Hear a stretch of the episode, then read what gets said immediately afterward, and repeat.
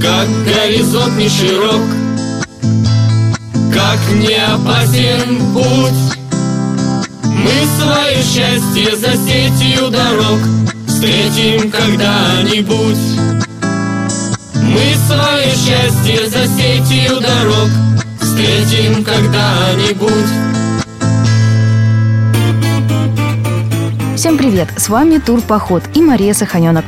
Скажите, а вы бы хотели пройтись по аллеям того самого парка, где 120 лет назад один великий русский композитор сочинил вот эту оперу? Заиграйте, мои гусельки, заиграйте струнный звон чахоты. Узнали? Это опера Садко римского Корсакова, которую он написал в своем псковском имении. Вот туда сегодня с рюкзаком в багажнике мы и отправимся.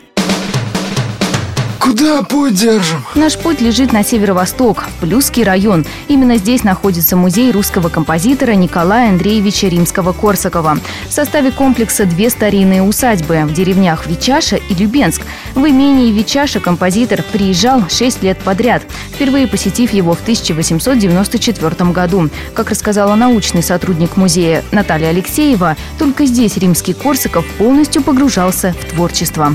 Опера «Садко» будет написана в 1895 году. «Царская невеста» будет написана в 1898 году. В 1899 году Николай Андреевич пишет оперу «Сказка о царе Салтане». Всего за шесть летних сезонов Николай Андреевич создаст в Чаши пять удивительных своих оперных ярких творений. Ну а через несколько лет семья Корсаковых подружилась с Александрой Бухаровой, которая в то время жила в Любенске. Композитору настолько понравилось там, что в 1907 году он покупает имение. Позже про усадьбу в Любенске он напишет. Любенском мы все восхищаемся. Действительно, как приятно иметь нечто свое, да притом такое хорошее. Приехав через год на Псковщину, римский Корсаков надеется вылечиться от сердечной астмы. Но чудо не происходит. После смерти дети композитора еще на протяжении 10 лет будут приезжать на лето в Любенск. Своими глазами Музей в имениях Римского Корсакова открыт с 1995 года. В то время сюда часто приезжала внучка композитора Татьяна Владимировна, а теперь на Псковщине бывает ее дочь Вероника Всеволодовна Прокофьева. В Вичаши и Любенске хранятся клавиры опер, копии писем великого композитора. Воссозданы интерьеры кабинета, гостиной и столовой, в которых можно увидеть по-настоящему уникальные вещи. Тайны местности. Тайна, надо отметить, здесь довольно-таки жуткая, из-за которой немногочисленные жители Любенска засыпают по ночам с тревогой.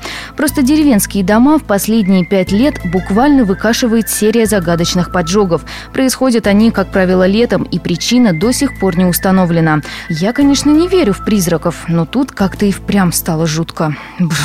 Как добраться? До музея Римского Корсакова около 100 километров. Едем по трассе М-20 на Петербург, а потом поворачиваем на Плюсу.